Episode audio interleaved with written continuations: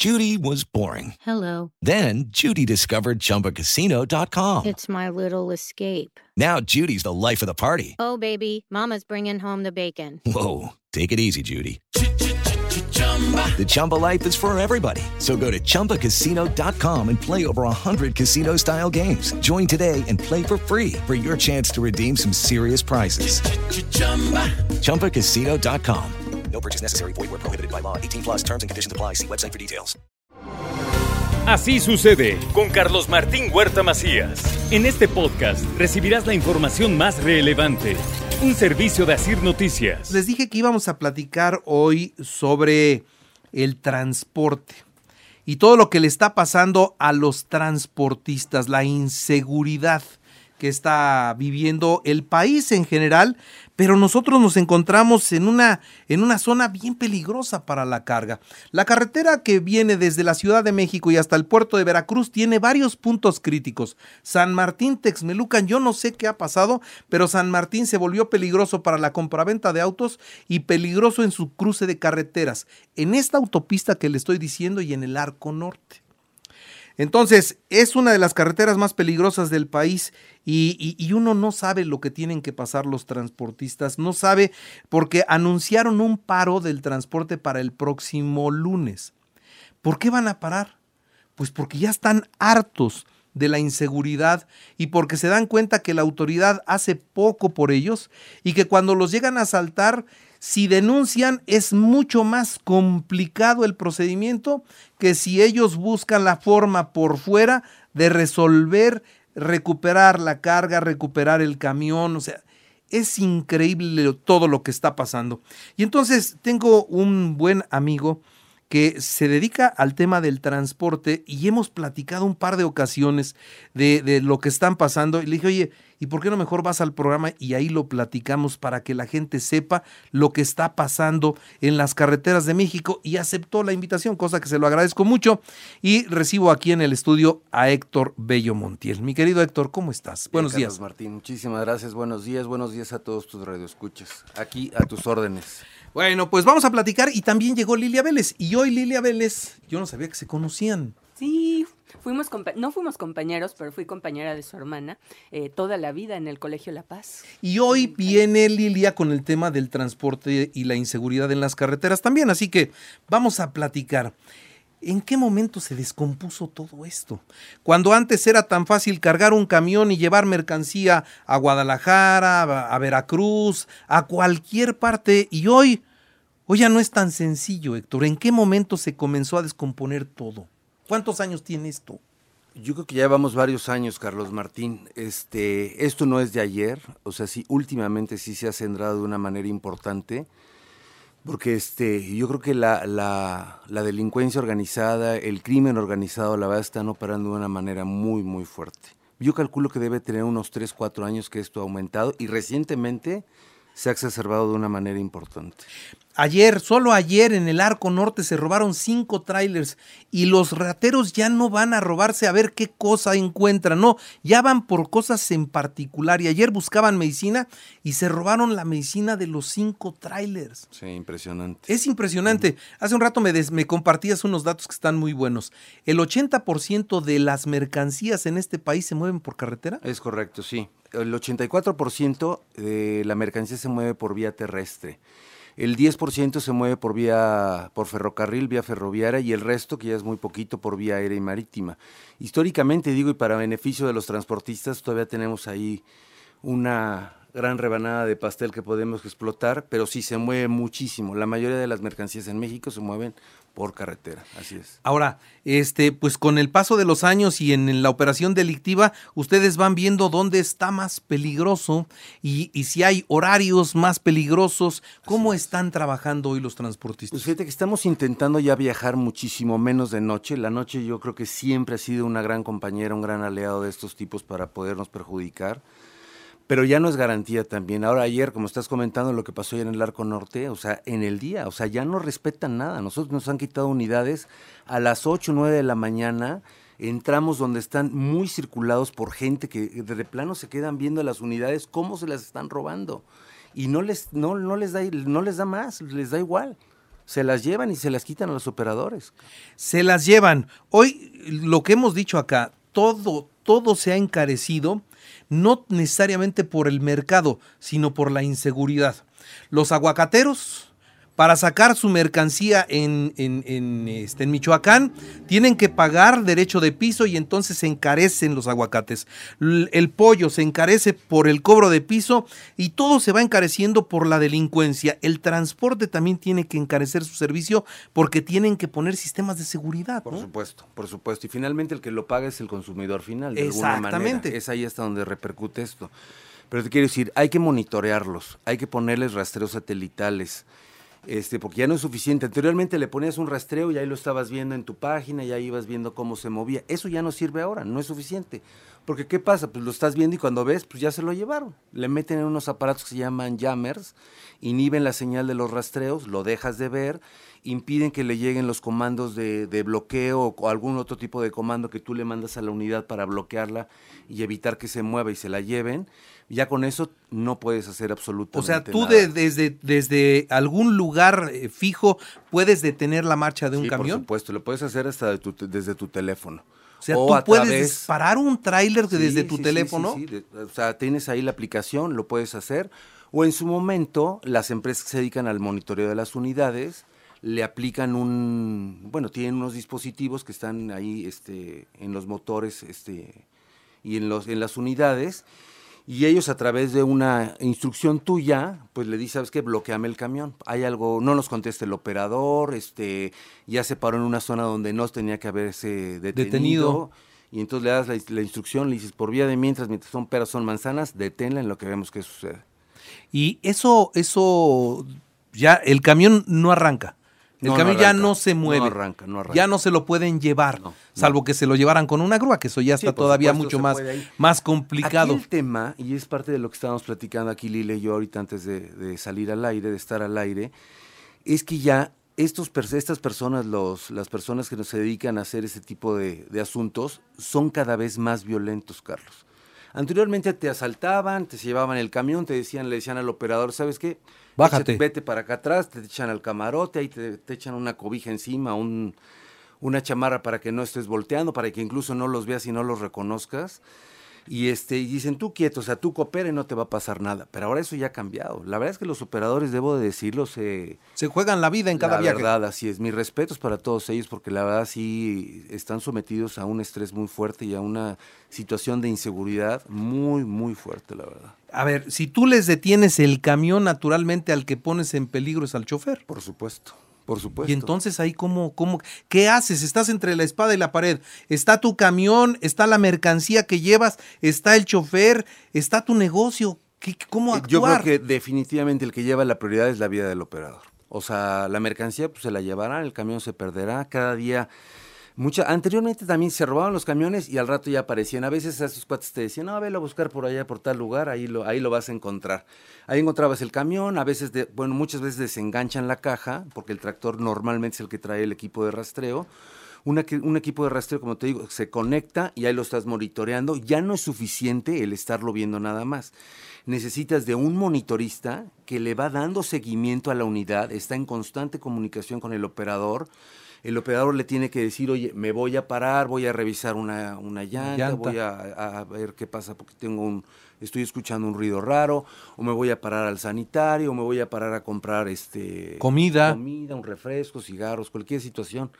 Le avisas y entonces ese cuate te está monitoreando y está viendo que todo camine bien. En el momento en que ya no le contesta el operador el teléfono, en que tuvo una detención, se paró en algún lugar donde no estaba permitido, donde no se debía de haber parado, pues entonces ya empieza a revisar. Si no te contesta el teléfono, pues cada quien, cada empresa tiene su tema de sus protocolos para ver qué hacen. Bloquean la unidad en lo que ven que pasa o algo así, y entonces ya este continuamos el recorrido si es que todo está normal, ¿no? Pero sí, la realidad es que la situación ha cambiado de una manera muy, muy drástica y muy importante. ¿Ha- ¿Hay rutas más peligrosas que otras? Sí, por supuesto. ¿Cu- ¿Qué es lo más peligroso de México hoy?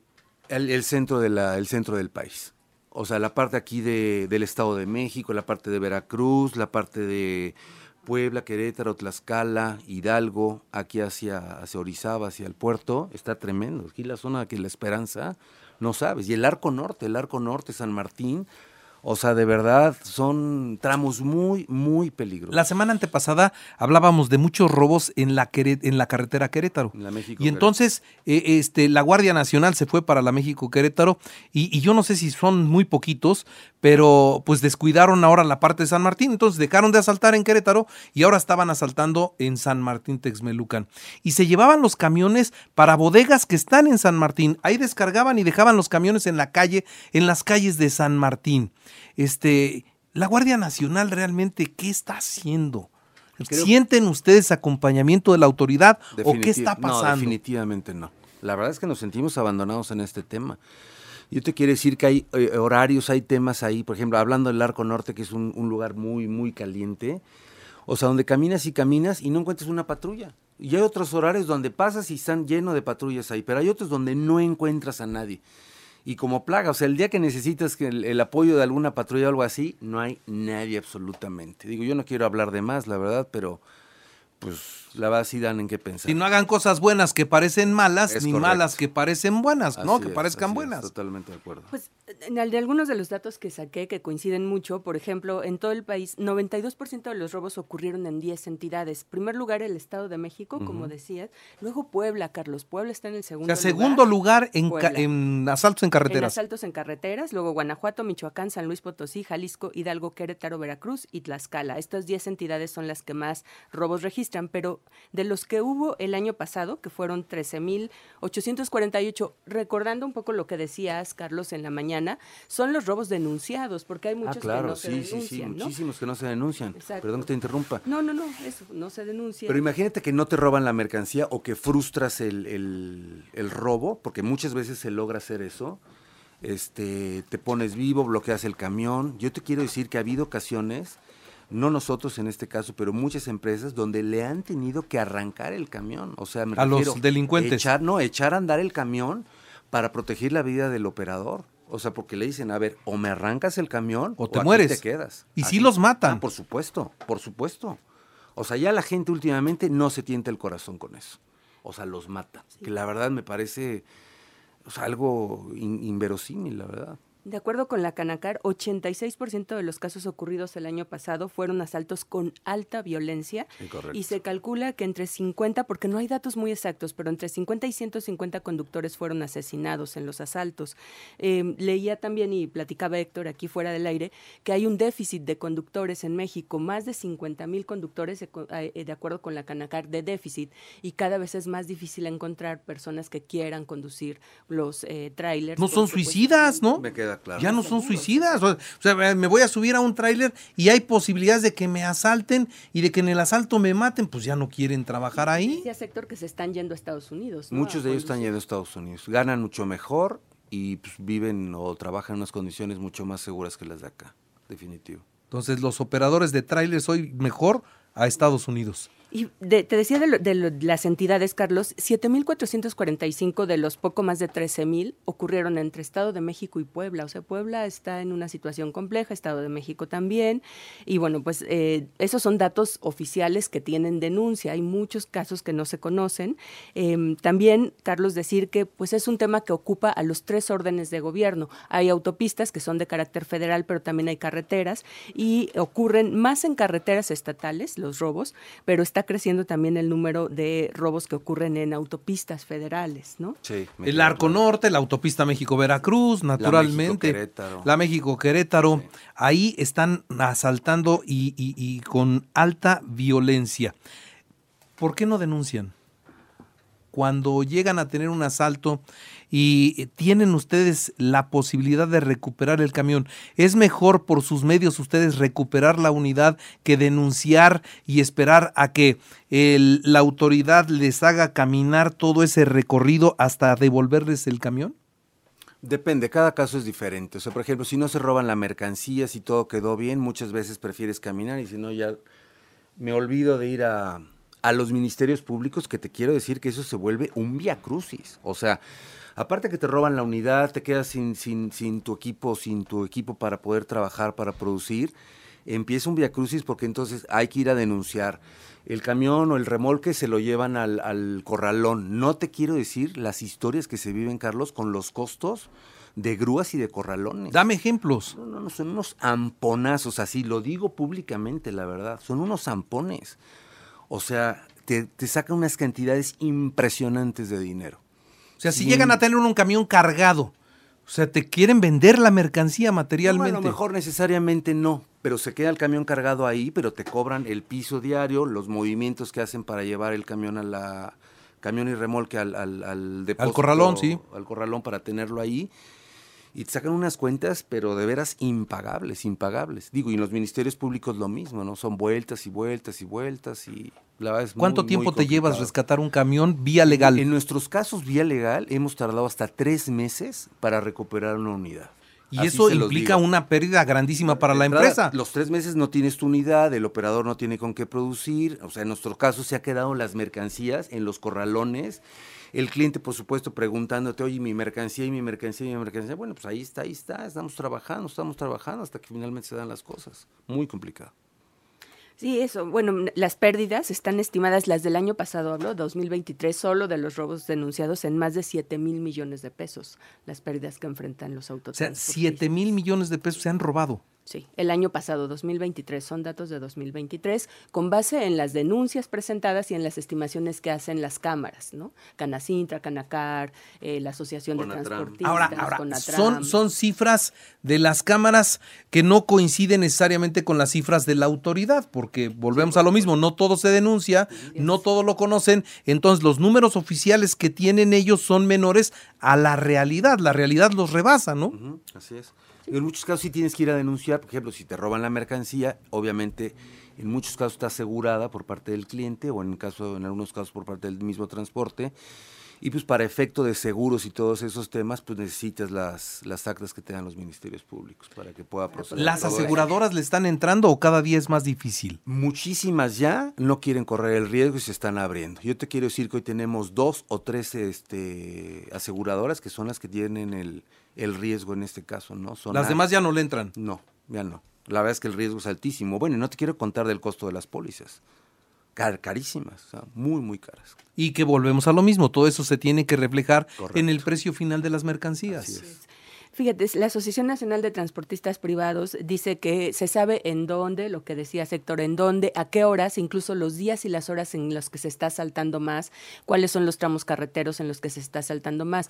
Y la pregunta ahí es por qué no hay una estrategia, pues de los tres órdenes de gobierno, porque ahí confluyen pues delincuencia organizada, si es una carretera estatal, si es una autopista federal, pero tendría que haber una, una estrategia. Saben todo eso, pero hasta ahora pues va en aumento el número de asaltos, Carlos, eso es lo que llama la atención. ¿no? Pues es evidente dónde están asaltando. ¿Por qué no hay operativos de seguridad en esos lugares? ¿Por qué no cierran las salidas de las autopistas que van abriendo para perderse los delincuentes en los pueblos? ¿Por qué permiten que estén esas, esos accesos ilegales a las carreteras? Es por ahí por donde entran y salen todos estos Sí, sí, sí, malandros, ¿no? Definitivamente. Digo, yo creo que la autoridad sí tiene mucho por hacer.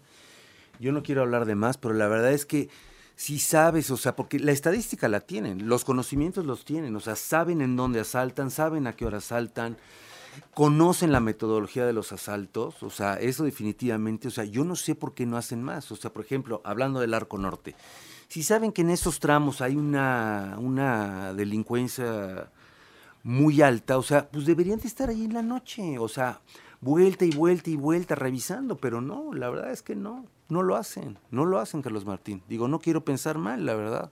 Pues sí, no, no queremos pensar mal, pero las evidencias nos llevan a pensar A mal, ¿no? pensar Es mal, correcto, sí, es. exacto. Las evidencias nos hacen pensar mal. ¿Algún Bueno, otro algún dato otro- que un- enriquecer? otro dato es qué es lo que más están robando. Hablabas ahora de medicinas. Eso también supongo habla un poco de la demanda que hay en, en- de lo que les están pidiendo, pero se vuelven selectivos. ya. se vuelven selectivos. Pero lo que más se roban, de acuerdo con las estadísticas, es alimentos y abarrotes, con el 19%, materiales, eh, en general, refacciones. Materiales, 1.77%, refacciones y todo lo que tiene que ver con cuestión automotriz, 3.75%, línea blanca, 1.6%, y también hidrocarburos, medicamentos, plástico, ropa, calzado, en menor medida. Pero sigue siendo alimentos y abarrotes lo que más están robando en las carreteras, ¿no? Y van Vinos, cambiando. llantas, electrodomésticos. Bueno, Carlos Martín, yo te quiero decir, nosotros hemos tenido eventos donde nos detienen la unidad, le preguntan, ¿qué traes? Échame tus papeles, a ver tus facturas, tus remisiones, de dónde vienes, a dónde vas, para qué sirve lo que traes allá.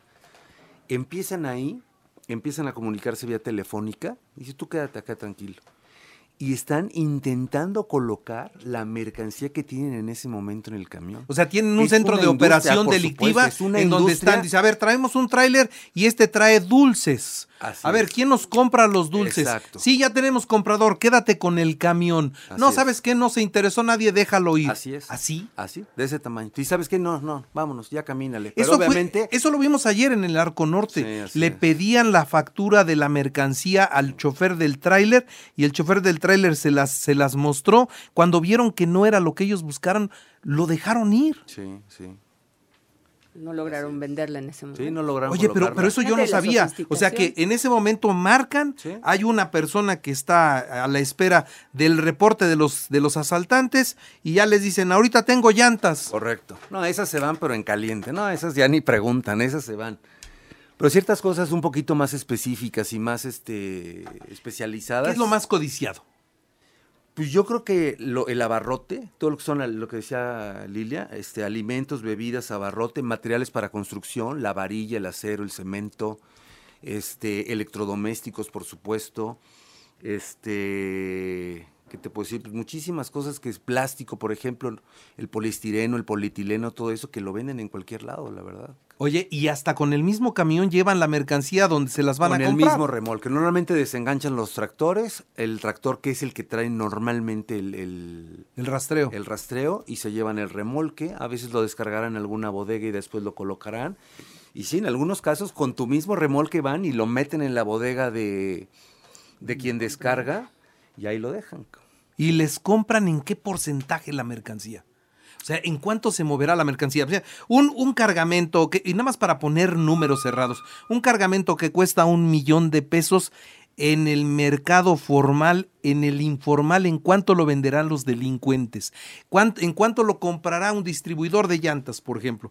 Traigo un millón de pesos en llantas, puestas al precio de, de- de un establecimiento legal. Bueno, a precio de la delincuencia, ¿cuánto costará ese cargamento para que se los compren y las llantas las vendan seguramente más abajo de ese precio y las puedan vender rápido y, mover el dinero, ¿no? Es correcto, así es.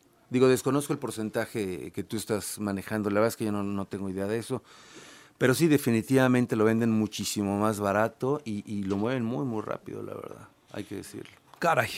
Digo, Pues- aquí el tema es que la verdad, o sea, nosotros también somos parte de, de la, la sociedad, los que, pro- lo que propi- los, los que propiciamos este Comprando tipo de robado. Me queda Claro. claro. Si no lo hiciera, si los empresarios o... Porque son empresarios los que compran esto. O sea, te puedo contar historias de, de remolques o de carga que ha ido a parar a, a lugares donde a través, en alguna ocasión llegan a, a traer chips los, las mercancías o rastreadores satelitales para que los puedan ubicar y de repente ubicas la, la mercancía, pues resulta que con un cuate Que dices, oye, este parecía decente, formal. este ¿Cómo es parecía posible? decente y mira nada más, el cabrón está buscando, está comprando robado. Oye, te quiero contar una historia que un amigo mío me contó. No voy a decir nombres, obviamente. Pero de repente se roban el, el remolque de, del, del transportista. No se habían dado cuenta que el transportista le había puesto un chip. Resulta que finalmente con el jammer lo bloquean, le quitan el jammer, vuelve a reportar el, el chip este. Y resulta que estaba en la bodega de un cliente del que producía la mercancía. Empiezan a escalar el tema y entonces llega hasta el dueño de la, de la empresa y le dicen, oiga, fíjese que uno de los remolques que nos robaron está en la bodega de este cliente. Oye, no puede ser. O sea, ese Ahí cliente está. le compra a la, a la empresa compra. formal y a la delincuencia también. Así es. Oye, ¿sabes qué hicieron? Empezaron a revisar, ¿sabes qué? No, no, no. Este cliente nos compra una cantidad impresionante. No nos de- vamos a pelear con él. Exactamente. ¿Sabes qué? No hagas nada. O sea, nos compra X cantidad de millones de pesos al año. O sea, me conviene más no perderlo como cliente Que no denunciarlo. hacer nada. Así es. Déjalo, no pasa nada. Adiós. De ese tamaño. Gente de esa honorable que los ves y dices, una persona muy decente, Claro, un caballero. y, y- y en el negocio, Y eso es parte del problema. Porque si tienes quien te compre, pues entonces estás provocando que, que los la gente Es lo que decimos en Y todo. robe Y mercancía. es en todo. El que si dejamos de comprar teléfonos celulares robados, se los dejan de robar. Así es. Así es. Si dejamos de comprar autopartes robadas, se las dejan de robar. Si en este caso no compramos la mercancía de los trailers robados, se los dejarían de robar. Pero como sí las compramos, Sí. Porque no nos importa más que la utilidad personal, entonces ahí vale gorro. Héctor, te agradezco mucho. Héctor Bello, hoy aquí con nosotros en Así Sucede, nos ilustró mucho todo lo, todas sus experiencias en este tema del transporte. Ahora entendemos por qué el paro del próximo lunes. Sí, hay que hacer algo, no se puede uno quedar, quedar, eh, quedar cruzado de brazos. Muchas Héctor, de veras, Carlos muchas gracias. Héctor Bello con nosotros. Así sucede con Carlos Martín Huerta Macías. La información más relevante ahora en podcast. Sigue disfrutando de iHeartRadio. Okay, round two. Name something that's not boring. A laundry? Ooh, a book club. Computer solitaire, huh? Ah, sorry, we were looking for Chumba Casino. That's right. ChumbaCasino.com has over 100 casino style games. Join today and play for free for your chance to redeem some serious prizes. ChumbaCasino.com. No purchase necessary. Where prohibited by law. 18 plus terms and conditions apply. See website for details.